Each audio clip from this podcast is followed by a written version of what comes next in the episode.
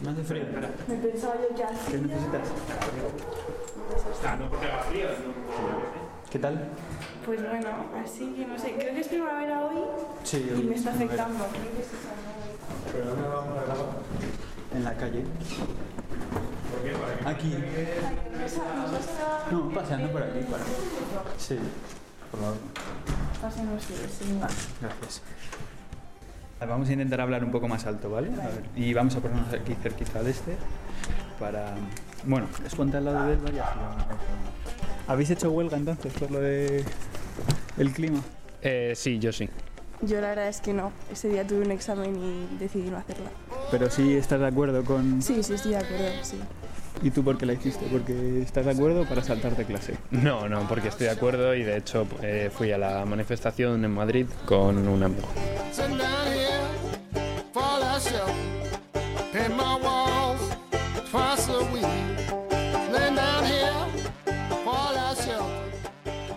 Desde hace unas semanas, los estudiantes de instituto de varias partes del mundo se manifiestan todos los viernes en las calles de las principales ciudades de sus países, pidiendo a los políticos medidas para frenar el cambio climático. Y esto mismo ocurrió aquí, en España, el viernes, día 15 de marzo de 2019, un día que puede marcar un antes y un después en la historia de la lucha contra el cambio climático en nuestro país, o que por desgracia puede acabar como una protesta más, como una huelga que no alcanzó ninguno de los objetivos que se marcaba antes del inicio de la misma. Pero esto es algo que solo el tiempo puede contestar. Lo que a nosotros nos interesa aquí, en el teléfono rojo, es conocer qué opinan los estudiantes de instituto a los que se llamaba a la huelga ese pasado viernes y sobre todo si creen que esta huelga tuvo éxito, si sirvió para algo, si la secundaron o si están o no de acuerdo en continuar las protestas. Bienvenidos una semana más al teléfono rojo.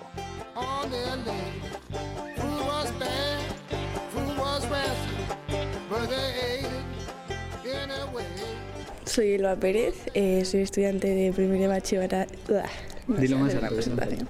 Vale, hola, soy Elba Pérez y soy estudiante de primer de bachillerato.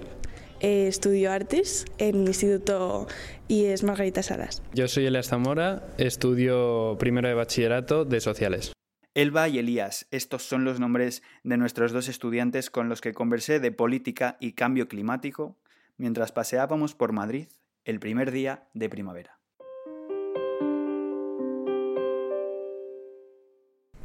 ¿Creéis que, que se puede conseguir algo a, a largo plazo de, de esta huelga? Eh, hombre, sí, yo creo que sí. Yo creo que, que por lo menos se hace algo. O sea, es necesario que se empiece a hacer algo en algún momento, porque si no, eh, si siempre pensamos que no se va a hacer nada con las huelgas, al final mm, caemos en no actuar. Claro, además lo que hace la huelga mm, principalmente es visibilizar, ¿no? Lo que queremos decir y dar voz como a todo el mundo y que todo el mundo se pueda expresar y salir a la calle. Hmm. No sé.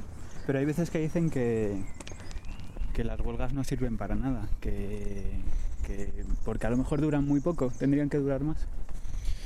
Bueno, yo no sé si es porque... Un día bueno, de huelga es suficiente. A ver, yo creo que es eh, la, bueno, yo creo que la dinámica de estas de estas huelgas son los viernes de, o sea, todos los viernes, ¿no? Que eso también, eh, lo que yo creo es que eso también puede generar que haya menos gente, ¿no? Porque te saltar clase todos los viernes en, en bachillerato y tal es complicado, o sea, yo creo que afecta a tu a tus resultados luego académicos, entonces no sé. No Pero- sé si es buena idea que sean muchas veces o una en un solo día, pero que sea multitudinaria. Yo creo que tal vez es más importante que sea más intensa un día, a lo mejor da más visibilidad a que sean varios días y haya menos gente. O sea, a lo mejor tendría que ser seguida, eh, unos varios días seguidos, una semana Sí, también- o dos semanas. También es o posible. un mes sí. de huelga. ¿Estaríais a favor de un mes de huelga? Es que yo, por ejemplo, no, no podría permitirme hacerla. No podrías permitir. No, no Claro, podría. claro, yo tampoco. O sea, realmente quizás, o sea, en, en- sobre todo más que en primero, en, en segundo de bachillerato, yo creo que es un curso, Claro. es un curso con, con muy apretado y que al final, hombre, es importante hacer, hacer la huelga, pero no sé si tanto como para arriesgarte a perder un año ¿no? de, de estudio. Y si hicieseis huelga, por ejemplo, imagínate que hacéis huelga, que hicieseis huelga durante un mes o dos meses de instituto, si luego los contenidos que os preguntan en los exámenes o los contenidos en selectividad se cambiasen, eh, ¿la haríais o creéis que seguiríais perdiendo más de lo que ganáis? Pero ¿cómo que se cambiasen? En plan, Se cambiasen los contenidos, por ejemplo, perdéis dos meses, pues reducen los contenidos. eh, os Los entran en reducen. vez de cuatro, eh, no sé cuántos son, diez autores, eh, pues os entran nueve autores en selectividad. Os entran, Hombre, bueno, no, hacéis, no hacéis selectividad. pero- Bueno, yo creo que si facilitaran el, el hacer la huelga, eh, se podría plantear, pero realmente yo creo que no se haría. O sea, o sea, sería muy difícil que los institutos y eso apoyaran así, recortando temario, una huelga. No lo sé. ¿Y por qué creéis que sería muy difícil? Hombre, A por- ver si lo piensas tú también. Yo creo- es que creo que no interesaría, en plan, que a los institutos y a, mm, no sé, al, al gobierno en general, yo creo que no le interesaría recortar todo ese temario, porque además luego eso falta luego en la universidad o en lo que vayas a estudiar, ¿sabes? Pero es curioso porque cuando se habla de huelgas parece que al gobierno no le interesa, pero sí que, sí que no tienen muchos reparos en recortar gasto en educación pública, que al final también repercute en la educación de los ya, alumnos. ya, claro, pero, pero realmente la huelga, no sé, la huelga no les, no les está costando dinero, ¿no? O sea, vosotros a lo mejor sentís más el impacto de una huelga a lo mejor durante que fuese un mes, por poner un, un periodo de tiempo, que a lo mejor que recorten eh, 10 millones de euros en educación. Hombre, Yo creo que al final también sería más de lo mismo, porque mm, realmente se acostumbrarían a ese impacto, o sea, mm, a Sí. tanto tiempo, ¿no? Y volverían a desprestigiarlo como hacen ahora. Hombre, yo creo que también eh, las huelgas más largas tienen más repercusión. O sea, por ejemplo, esta huelga última que ha habido de los taxistas, Sí. también es que es un sector que, que afecta a mucha gente, ¿no? Pero cuando el primer día de huelga de los taxistas no pasaba nada. Cuando ya llevaban varias semanas, entonces sí que se empezó a dar más repercusión, no sé. ¿Tenéis amigos o conocéis a gente que no, que no crea en el cambio climático? Yo personalmente no. O sea, a lo mejor hay gente que cree que, que tiene menos importancia y tal, pero negacionista yo no conozco a nadie. Yo creo que, sinceramente, en otros temas no, pero en, en eso yo creo que la gente joven está muy concienciada. Yo creo que la gente de nuestra edad, cualquiera un poco informado, que nos hayan dado clases sobre esto, además, es que es un hecho, ¿sabes? Es científico y yo creo que todos lo sabemos. ¿Y, y alguno que no esté de acuerdo con la huelga? Bueno, yo conozco a gente que no la ha hecho, simplemente porque no porque no no sé si no porque no estén de acuerdo o porque nunca hacen huelga, porque realmente en la huelga feminista que hubo que hubo en, eh, hace poco tampoco la tampoco la hicieron. Entonces, no sé, yo creo que es gente que no suele hacer huelga, pero nadie que diga no voy a hacer huelga porque no creo en esto, mm, no conozco a nadie. Yo tampoco. ¿Qué opinan vuestros profesores de todo esto? Eh, ¿Sabéis? ¿Sabéis? ¿Sabéis cuáles son sus opiniones? Eh, Mm. ¿Os apoyan cuando hacéis huelga? Yo ¿Os de, animan? de esta huelga de esta huelga en concreto no, no he preguntado ni, ni sé exactamente qué, qué opinan, pero yo eh, la única vez que he hablado con una profesora, que fue una profesora de matemáticas de una huelga, fue creo que fue en la feminista del año pasado y decía que, que creía que no eran que no tenía ningún sentido hacer huelga porque realmente las huelgas no cambiaban nada y que lo importante era nuestros estudios. Yo No sé. realmente este año he notado, mm, he notado que los profesores están como más, más abiertos ¿no? a mm, tener otras mentalidades y a apoyar más a los alumnos y eso. Y la verdad es que todos los profesores que me he encontrado este año, que me han dado clase, han, ap- han apoyado todas las huelgas a las que hemos ido y de hecho algunos nos han facilitado el temario o incluso algunos me han dado clase ese día, etcétera. No sé si tenéis o no tenéis hermanos o primos pequeños, pero ¿sabéis si hay gente de menos edad que vosotros que haga huelga? O sea, ¿a qué edad pensáis que se puede empezar a hacer huelga? ¿O que, o que puede un, pues eso, un estudiante empezar a hacer huelga? Bueno, yo tengo entendido que hay un curso en el que se empieza a permitir. Sí, es Creo que es tercero de la ESO. Ah, sí. Y a partir de ahí empiezan a permitirlo. Antes creo que no, aunque supongo que en primaria, con la autorización de los padres y, y todo eso, entiendo que dejarán, pero no lo sé. Pero no conozco a nadie más pequeño que yo que haya hecho huelga. Yo realmente es que pienso que es como algo más personal, ¿no? Porque es verdad que depende de las mm, de cómo sea cada uno y tal, es más a lo mejor está mejor que estés en una huelga o que no, a lo mejor si eres a lo mejor si no te has informado muy bien de la huelga o si eres una persona que es muy fácil que te pierdas, etcétera, si eres un niño pequeño te pueden pisar, ¿sabes? Es que hay muchos factores que lo pueden. Pero desde el punto de vista de, de edad, eh, Teórico, ¿no? vosotros no, simplemente de, de edad. eh, ¿Creéis que, que hay un momento en que se empieza, en que hay un momento concreto en el que se puede decir, puedes empezar a hacer huelga, pues eso, a partir de tercero de eso, porque es cuando se considera que todo el mundo tiene conciencia, o se puede Hombre. tener conciencia antes y se puede empezar a hacer huel- Bueno, huelga eso es, antes? es como lo de votar también, ¿no? Claro. Claro, pero yo creo que es muy subjetivo y en algún momento hay que poner el punto de corte, porque no puedes hacer una entrevista a cada, a cada niño para saber si realmente tiene conciencia o es lo que dicen sus padres, ¿no? ¿Crees que se debería permitir si un niño quiere hacer huelga en quinto de primaria que lo, que lo haga? Hombre, yo creo, yo creo que sí, pero hasta un punto. O sea, si el niño lo que quiere es hacer huelga para quedarse en su casa jugando a la Play, pues no. Claramente. Pero si es el caso de, por ejemplo, de la chica esta, no sé si es sueca, Greta Thunberg, ¿no?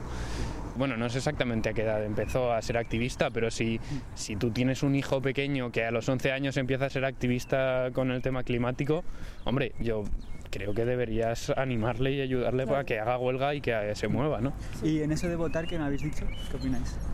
¿Cuándo creéis que se puede? Pues a ver, es que realmente eh, tampoco se sabe cuándo eres como lo suficientemente apto para votar o para tener una opinión propia, crítica, además que no te engañen las fake news y todo esto. bueno, pero es eso difícil. nos engañan a todos un poco. Claro, por eso, entonces, a lo mejor yo creo que la edad que tenemos ahora en España está, está bien, pero hay gente que a lo mejor hasta los 30 no debería votar, Pero y vosotros, por ejemplo, en algún momento, eh, yo qué sé, eh, antes de tener la edad para votar, dijisteis, joder, yo me considero con la capacidad, o, o creo que tendría el derecho de poder votar desde ya, a lo mejor teniendo 15, 16 años, Sí, 14. Sí, bueno, no, yo creo que 14 no tanto, pero sí que, sí que, bueno, de hecho, mm, yo no voy a poder votar este en las, est- en las elecciones estas que va a haber eh, por muy poco. Ah, sí. ¿Y? Realmente, si no las hubieran adelantado, podría haber votado. Entonces, bueno, eso me da un poco de rabia. ¿Tú vas a poder votar? No, yo tampoco voy a poder votar y yo creo que, mm, que realmente los estudiantes estamos poco poco metidos ahí, ¿no? Realmente porque nosotros no podemos votar algunas cosas que se hacen con la educación, etcétera, si nos incumben a nosotros. Claro.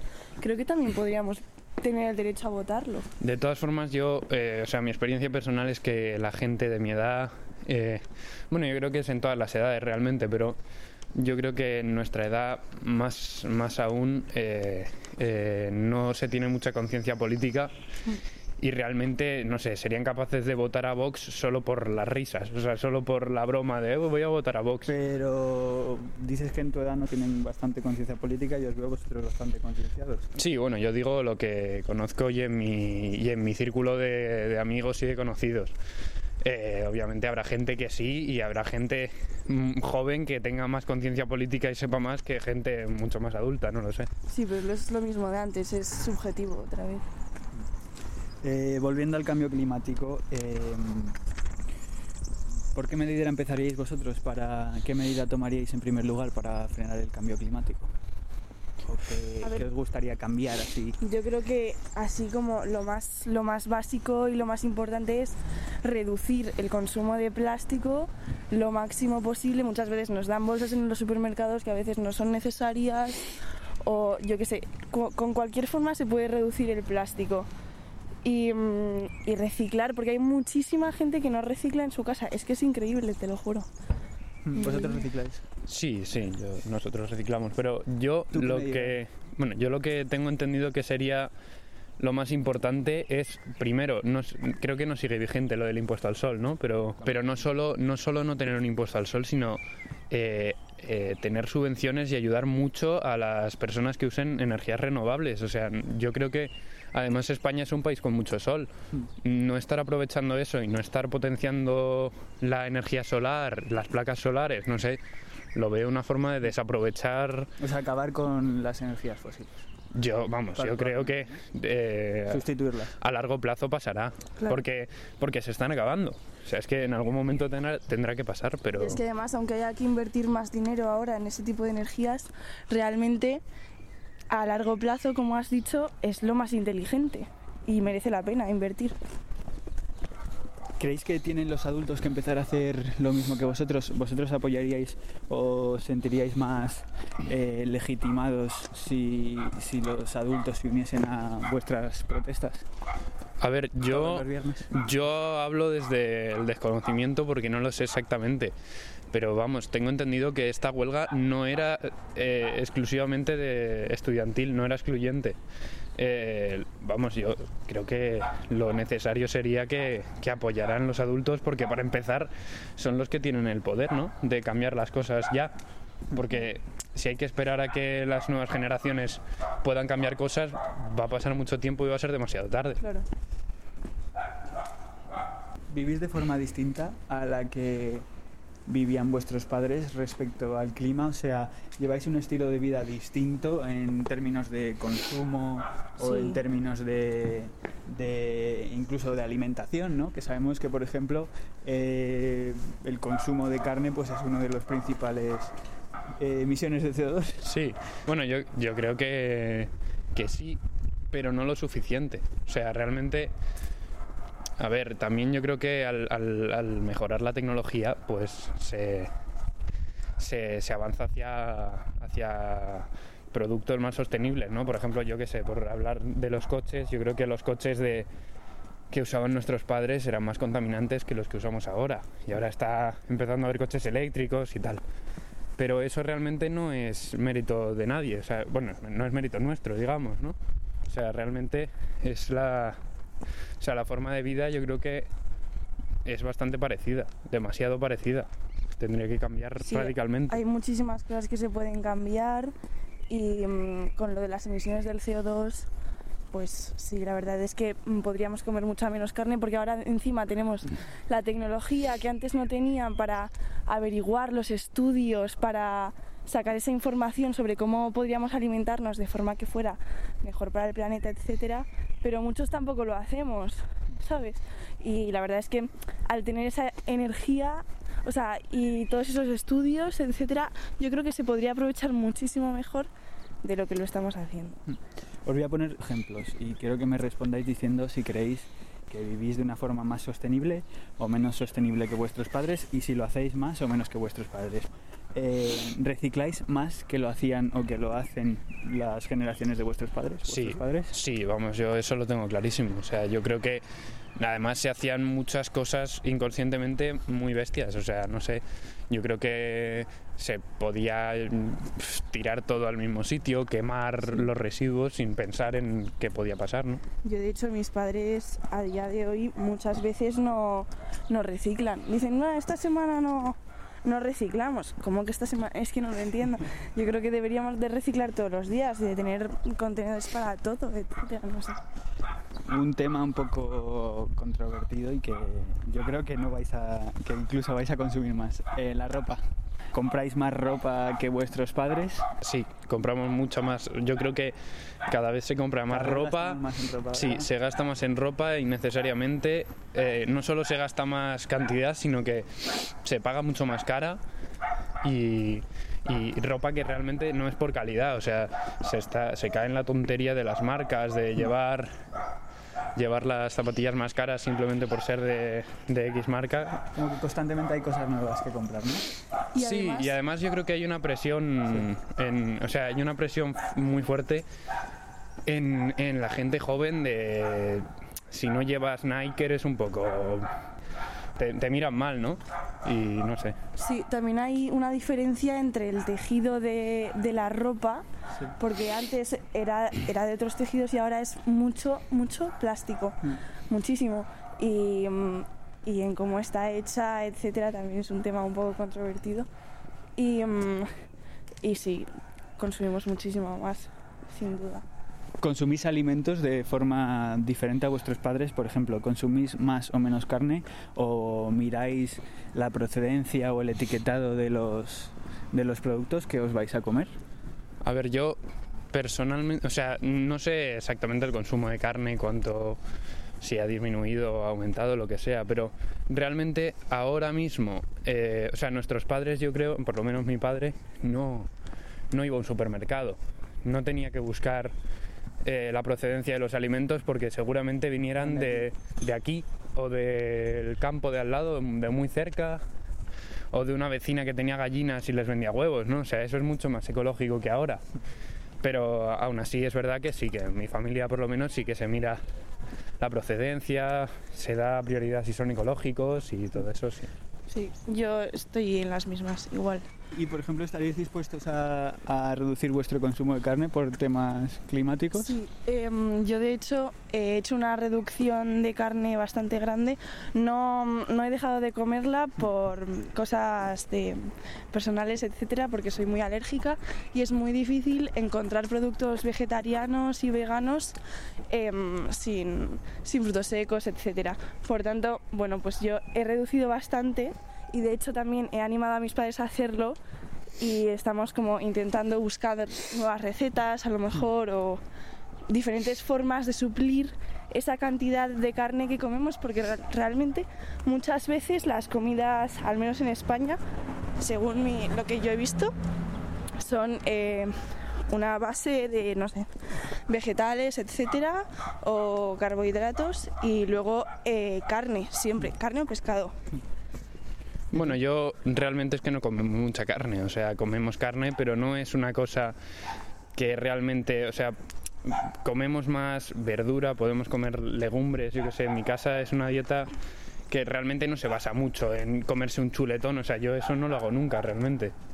Entonces, bueno, ¿se podría reducir? Pues sí, seguramente se podría reducir bastante, pero, pero no sé, no creo que, que sea especialmente alta el consumo de carne en mi casa. ¿Echáis de menos un poco apoyo por parte de pues, universidades y gente eh, de estudiantes que, de más edad?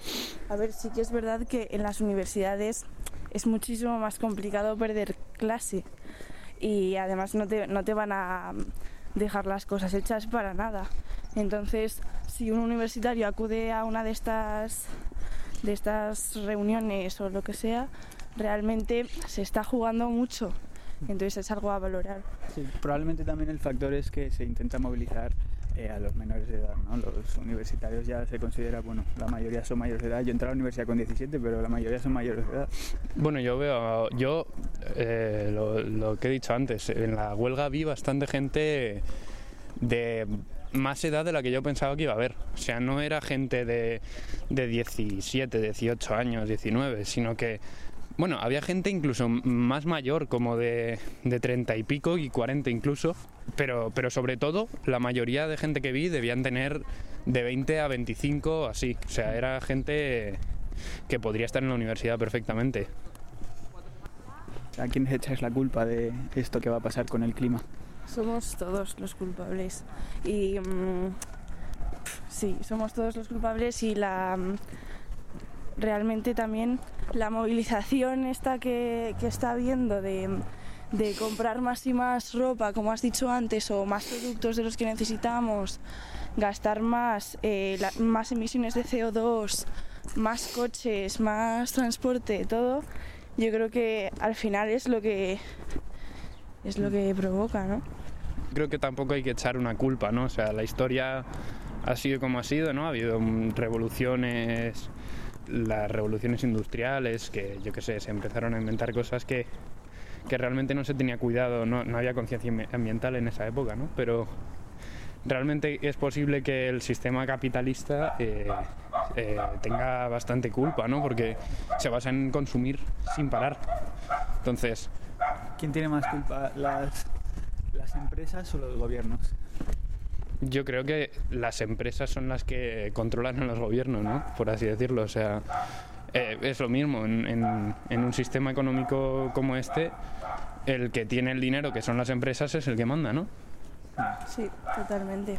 Pero realmente, em, si ponemos al capitalismo como la fuente del problema, etcétera, a lo mejor la gente que no es capitalista en estas protestas, pues a lo mejor hay mucho, mu- mucha gente que no se siente representada y a lo mejor deciden no ir a la huelga, aunque sí que estén a, eh, a favor del cambio climático y de hacer algo diferente para, para solucionar las cosas, pero, pero claro, no van a lo mejor como lo del 8M, ¿no? Había muchas mujeres de derechas que no se sentían identificadas y que no fueron a la huelga y que a lo mejor culpan a ese movimiento feminista de, de ser, no sé, de ser perjudicial o de no representarlas cuando realmente lo que se está intentando es algo bueno para todos, da igual la creencia. Bueno, pues muchas gracias chicos y chicas. Igualmente. Igualmente, muchas gracias.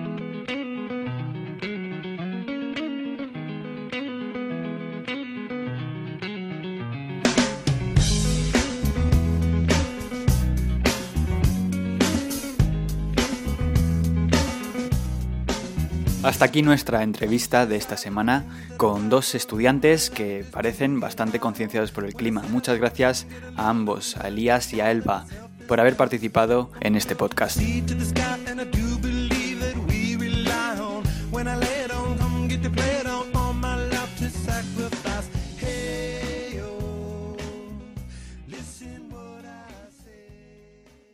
Seguimos en el teléfono rojo, tu podcast de política internacional.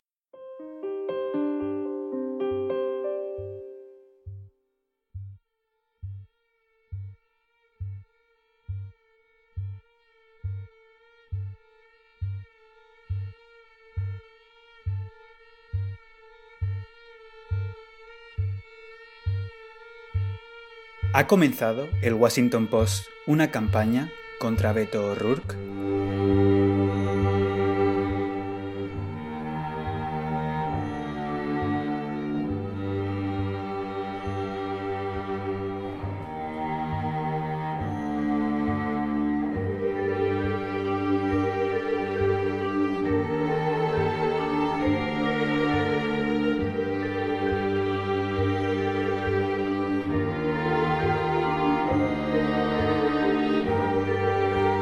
Mis sospechas surgieron tras escuchar uno de los podcasts producidos por el Washington Post. El nombre del programa es Post Reports, donde su presentadora Martin Powers analiza diariamente de forma brillante la actualidad política de Estados Unidos y del resto del mundo. El 15 de enero me dispuse a escuchar el episodio correspondiente a ese día y cuál fue mi sorpresa al descubrir que hablaban de Beto O'Rourke. Beto O'Rourke se presentó en las pasadas elecciones de medio mandato como candidato de los demócratas al Senado por el estado de Texas, donde llegó a alcanzar una recaudación récord de 80 millones de dólares, pero que de poco sirvieron porque fue derrotado por el candidato republicano Ted Cruz, antiguo rival de Trump, en las primarias republicanas del año 2016. Por esto precisamente, por ser un candidato derrotado y sin haber anunciado una candidatura, me sorprendió que el Washington Post le dedicase uno, o mejor dicho, parte de uno de sus podcasts. Aún así, seguí escuchando. Yo tampoco sabía mucho del ex candidato, más allá de que había salido derrotado el pasado noviembre, algo en lo que hicieron hincapié en el podcast y que yo consideré normal. Hasta que de repente se sucedieron una serie de comentarios muy curiosos. From the newsroom of the Washington Post. Washington Post, this is Colby. 何老师你好，我是华盛顿邮报记者施佳。 Hi, it's Stephanie McCrumman from the Washington Post. This is Post Reports.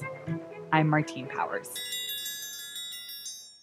En el podcast, Martin Powers mantiene una conversación con una periodista encargada de cubrir la información relacionada con la campaña de Beto O'Rourke y que ha tenido la oportunidad de entrevistarle en El Paso, en su ciudad. Durante la conversación que esta periodista mantiene con Beto O'Rourke, se puede oír a gente pidiendo al político que se presente a presidente.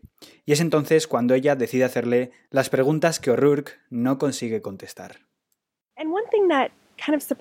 Algo que me sorprendió es que no tiene muchas respuestas cuando se trata de proponer políticas específicas respecto a la frontera o a la inmigración.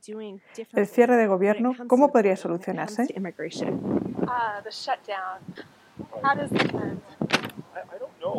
Pues no lo sé. La verdad es que no lo sé. Pues aquí está la primera muestra de su falta de propuestas y de medidas políticas concretas. Pero sigamos escuchando. You know, he is talking about the border right now. Él habla de la frontera porque es el principal problema ahora. Trump habla de esto. El gobierno federal está cerrado parcialmente debido a esto y él lo está aprovechando. I mean, this is an issue of our moment, and he's seizing on it. Y es entonces cuando justo después de decir esto comparan a Beto con Donald Trump. He's someone who has really distanced himself from the Democratic Party. Es alguien que se ha alejado del Partido Demócrata. No le gustan las etiquetas de ningún tipo, incluida la de demócrata. Le gusta hacer todo por sí mismo. Quiere tener muy controlado su mensaje. ¿Sabes a qué suena parecido? A Donald Trump. Hay muchas similitudes entre ellos, aun siendo personas distintas. El año pasado, cuando estaba cubriendo su campaña, me topé constantemente con comportamientos similares a los de Trump. Nunca contrató gente para sus encuestas, no creía en los consultores. Él creía en su visión y nadie iba a contaminarla. Iba a guiarse por lo que escuchaba de la gente. Justo como Trump, se centra en emociones. Donald Trump, he focuses very much on emotion. O'Rourke es muy cuidadoso con todo lo que dice, no quiere ser sometido al fact-check. Además dice basar sus campañas en algo que va más allá de los números, las personas, pero esto conlleva un peligro. Ese peligro es el de caer única y exclusivamente en la repetición de un eslogan y lo que ocurre, y lo que le ha ocurrido y le está ocurriendo a O'Rourke, es que no propone nada. He said that a major problem in politics these days is that Beto dijo que los políticos se centran mucho en sus soluciones, en sus planes, y no están abiertos a escuchar. Pero yo trataba de preguntarle cosas concretas y él se limitaba a contestar. Bueno, tendremos que tener una conversación a nivel nacional sobre esto. Un error de O'Rourke que los periodistas no han dudado en criticar, y es que resulta frustrante la falta de propuestas y el exceso de eslóganes de un candidato que es incapaz de proponer medidas concretas o de dar su opinión en temas controvertidos como la salida de las tropas estadounidenses de Siria o su postura acerca del Green New Deal, propuesto por la congresista Alexandra Ocasio Cortez, y añadiendo siempre que todo debe ser sometido a una discusión a nivel nacional.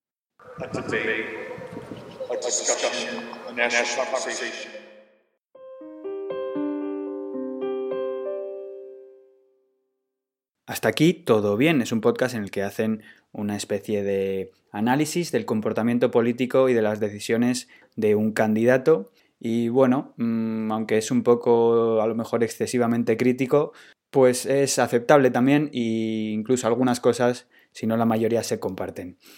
Lo que verdaderamente me hizo empezar a sospechar y que entonces, a raíz de leer lo que ahora os voy a comentar, pude hilar con este podcast y empezar a pensar que podía existir algo en contra de Beto O'Rourke en el Washington Post, fueron precisamente una serie de noticias y artículos que el periódico ha ido publicando durante las últimas semanas.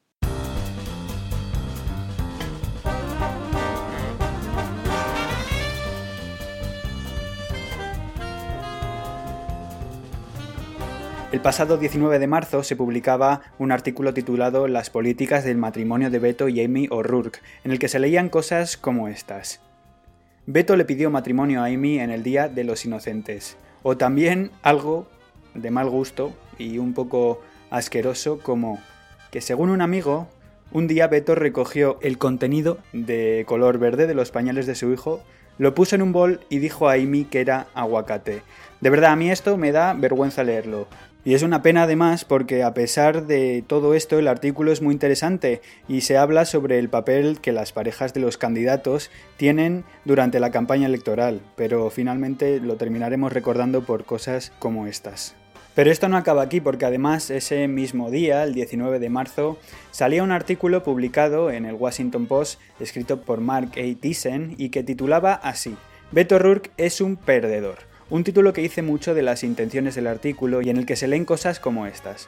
A diferencia de Sanders o de Warren, que en su vídeo de candidatura anunciaban políticas y propuestas concretas, O'Rourke se basa en apelar a la unidad y en denominarse a sí mismo como el antídoto a las políticas tóxicas de Estados Unidos. Aparentemente lo único que le motiva es él mismo, señala el autor del artículo. Pero esperen, porque esto no es todo, aún queda más. Un día antes, el 18 de marzo, se publicaba el siguiente escrito, de Beto O'Rourke Backlash, algo así como El retroceso de Beto O'Rourke, por Ed Rogers, y en el escrito que el autor publica, se critica a O'Rourke de nuevo haciendo referencia a su falta de propuestas. Y se añade lo siguiente. Lo siento, Beto, pero las noticias respecto a tu campaña para el año 2020 deben ir más allá de la idea de que todo lo que Beto dice es oro. En el artículo además se hace referencia a la gesticulación del candidato, muy dado a mover los brazos y a hacer gestos constantemente, y el artículo seguía diciendo lo siguiente. Apuesto a que la campaña de O'Rourke está en problemas en este momento tratando de averiguar cómo moderar sus gesticulaciones, controlando sus brazos y sus manos, y cómo hacer que toda su campaña se vea menos artificial. Buena suerte, cuando no tienes nada que decir, todo esto te alcanza. Está claro que a este señor no le gusta O'Rourke, y acaba el artículo añadiendo que la clase política disfruta de las desgracias de los demás, y escribe que la campaña de O'Rourke parece ser el lugar perfecto para encontrar esto más fácilmente. No sé lo que opinaréis vosotros, pero parece que los articulistas del Post no están muy ilusionados con él. No se puede decir que esta sea la opinión del periódico, pero... Un momento, porque en el perfil oficial de Instagram del Washington Post se publicó el día 19 de marzo, también tras el anuncio de la campaña de O'Rourke, lo siguiente. Beto O'Rourke decidió que iba a presentarse como candidato mientras se lavaba los dientes. Todo esto es bastante curioso y no tenemos pruebas lo suficientemente sólidas para afirmar que al Washington Post no le gusta O'Rourke, porque la mayoría de aspectos de Beto que son criticados están basados en cosas que él mismo ha dicho o hecho, pero sin duda alguna resulta muy curioso el perfil que un periódico ha dibujado de este candidato. Un candidato que desde luego no parece ni el más preparado ni tampoco el más avispado, porque justo antes de anunciar su campaña, el día 18, Vanity Fair sacó una portada en la que aparecía él en mitad del desierto y se leían las palabras textuales de Beto. Quiero estar en esto, tío. Nací para estar en esto. Como si la presidencia de un país fuese algo a lo que llegases de nacimiento. ¿Os suena de algo esto?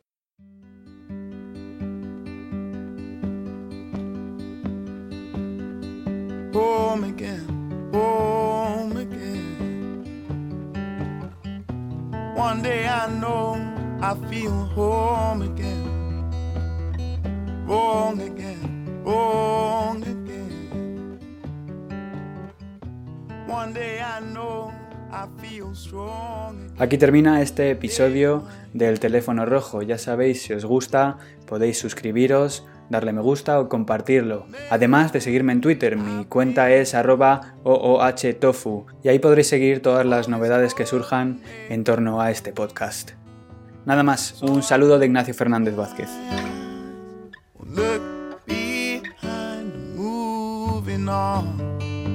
Moving. So I'll close my eyes and look